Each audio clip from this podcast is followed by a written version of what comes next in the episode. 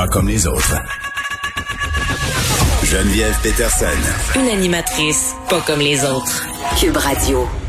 Un groupe de victimes, experts et d'associations de défense des droits des victimes demandent au ministère de la Justice de faire d'autres amendements à sa réforme du programme d'indemnisation des victimes d'actes criminels, donc l'IVAC. Et euh, puis vraiment, on est à la veille de la quatrième semaine de travaux parlementaires sur l'analyse du projet de loi PL 84. Donc, on est dans le dernier droit et là, on demande justement au gouvernement de tenir compte euh, des demandes de ces associations-là, des demandes des victimes, des demandes des experts. Puis par ailleurs, on s'en était parlé il y a quelques temps de cette réforme-là. Euh, certains regroupements reprochait, entre guillemets, au ministre Jolin Barrette d'aller trop vite, c'est-à-dire de vouloir régler les affaires trop vite, sans prendre connaissance nécessairement du terrain, de ce qui se passait sur euh, avec les milieux, sur euh, aussi les demandes de ce milieu-là. On parle de tout ça avec Éric Boudreau, qui est le père de Daphné Huard Boudreau. Monsieur Boudreau, bonjour.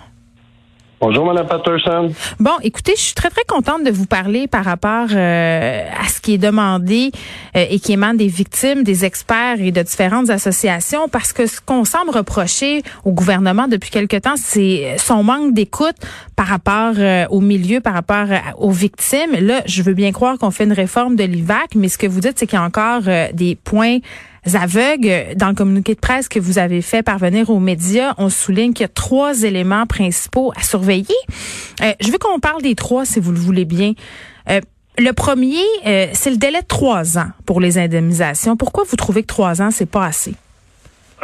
Ben, premièrement, moi, je pense que ben, c'est pas mal le, point que moi j'aimerais parler. Les autres points, on est quand même beaucoup de signataires à la lettre. Ouais. Et, chaque personne a son, son expertise euh, là-dessus. Moi, je suis pas un expert. Euh, je suis victime, puis je l'ai vécu. Puis, euh, oui, le trois ans maximum, mais pour nous autres, ça n'a aucun sens parce que on dit qu'on veut moderniser la loi, mais la loi en ce moment est bien faite. C'est tant et aussi longtemps que le, votre médecin traitant juge que vous avez une incapacité à faire votre travail, ben vous avez le droit au remplacement de revenus.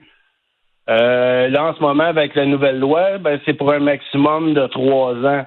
Donc, si, euh, je ne sais pas, euh, quelqu'un vous connaissez euh, une, reçoit une balle d'un un projectile d'arme à feu, devient paraplégique, il va avoir de l'aide pour trois ans, puis après ça, ben c'est soit l'aide sociale ou la rente d'invalidité, puis ça, ça, ça a comme pas de bon sens. Pour nous, ce point-là, c'est un gros recul sur la loi qu'il y avait déjà. Mm-hmm. Pour les lois qui sont des lois réparatrices comme la SAC, la CSST, ben c'est tant aussi longtemps qu'on a besoin euh, d'aide, ben c'est comme si on se ferait dire ben après trois ans, vous allez être guéri, vous n'avez plus besoin d'aide. Non, mais ça, ça c'est quand même euh, entre guillemets, ça témoigne peut-être d'un d'une certaine incompréhension de ce que peut traverser euh, une victime, euh, puis la famille de la victime, parce que tu sais, euh, trois ans, ça a l'air long vu comme ça, Monsieur Boudreau, mais quand on se remet d'une tragédie comme celle que vous avez vécue, j'imagine que ça doit prendre pas mal plus que trois ans. Ben, je peux pas vous dire combien de temps ça prend là, mais c'est sûr que c'est très long. Puis moi, il y a une chose, par exemple, c'est qu'on a tout j'entends beaucoup de monde, des fois, ils ont l'air à penser que, bon, si je suis reconnu victime à l'IVAC, ben, je payais toute ma vie à rester chez nous, puis... Mais, mais toutes les victimes, l'objectif qu'ils ont, qui est, qui est quasiment inatteignable, ben, mm-hmm. c'est de revenir la personne qu'on était avant. Moi, là, euh, je suis reconnu, j'aurais le droit à des prestations si mon médecin dirait que, bon, je suis pas capable de travailler. Sauf que c'est tellement pas mon objectif. Je travaille depuis euh, septembre 2019 euh, à temps plein. Je veux pas, moi, avoir euh, cette, je veux pas en bénéficier. J'aime mieux travailler. Par contre, si un moment donné, j'ai pas le choix, puis je suis vraiment plus capable parce que le médecin juge que puis il y a tout un processus là avant d'être payé là c'est pas euh, on appelle puis payez-moi c'est c'est pas comme ça faut faut faire des preuves mais l'objectif c'est de travailler puis essayer de retrouver une vie comme on avait un petit peu avant là ben, ce que vous aimeriez, dans le fond, puis corrigez-moi si je me trompe, c'est qu'on tienne compte de la situation des personnes dans leur individualité, pas qu'on mette une limite de trois ans, parce que sais, M. Boudreau, vous venez de me le dire, vous, vous vouliez retourner aller travailler. Euh, peut-être que c'est ça qui vous fait du bien, je ne sais pas, mais une personne qui, n'est pas capable d'y retourner, il faudrait qu'elle puisse continuer à recevoir euh, des prestations parce que sinon, euh, c'est la faillite peut-être qui guette cette personne-là. C'est la misère que, dans laquelle elle va être plongée qui va peut-être encore plus la replonger dans la spirale puis faire qu'elle s'en sortira pas. Ben, je vois pas comment qu'on peut s'en sortir quand le, huissier, quand il n'y en a pas, puis hmm. on n'est pas capable d'acquitter nos factures. Puis surtout, pas être, euh, pas être capable de mettre du pain et du beurre sur la table. On a d'autres enfants, la vie continue. Hmm. Euh, pour nous, la vie, elle arrête. Mais on dit, on dit, elle continue, puis il me semble qu'elle va vite pas mal. Tu sais. Fait oui, ça prend du temps pour euh, se guérir. Après ça, l'objectif, c'est de retourner au travail. Par contre, Là, euh, puis la loi, c'est pas clair. On parle d'indemnisation, mais le ministre, dans son projet de loi, il se réfère toujours aux les, les, montants qu'il va avoir. Ben, c'est dans un règlement. C'est correct que ce soit un règlement, c'est moins compliqué qu'à mm. modifier qu'une loi. Par contre, il nous demande d'appuyer une loi qu'on sait pas, c'est un vide pour l'instant. là. Hmm. Puis en même temps, euh, vous me dites, moi, c'est pas comme si j'allais recevoir des prestations à vie puis que j'allais être assis chez nous. Là, on est sur cette idée là que les gens qui ont des prestations, euh, l'hiver quasiment se mettent riches avec ça. Ah, c'est loin d'être vrai, là.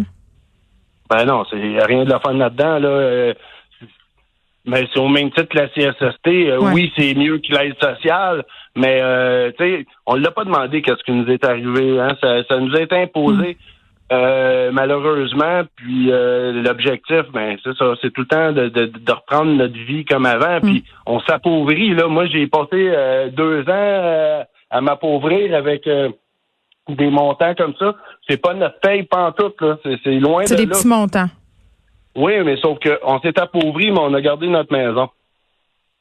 Ben c'est quand même quelque chose, mais c'est pas non plus une terre en bois de bout, comme on dit là.